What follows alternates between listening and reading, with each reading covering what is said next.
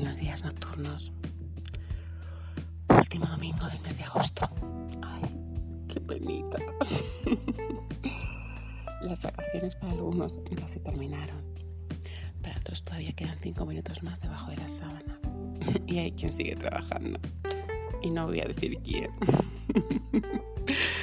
Los domingos. Esos días donde cinco minutos más en la cama se pueden alargar horas. Donde los churros están permitidos. Donde el desayuno es casi un arte. Los famosos domingos. Eso sí que tienen un publicista cojonudo. Nos lo venden como el zoom del descanso, del perreo, del vermú, de comer fuera, de las cervecitas antes y después de la comida, de ese café que se larga después de comer y ya, ya de paso, le sumamos un buen gin tonic, que no quede decir que sí. y claro, luego llega el lunes. Ay, ¿quién quiere madrugar los lunes? Yo desde luego no.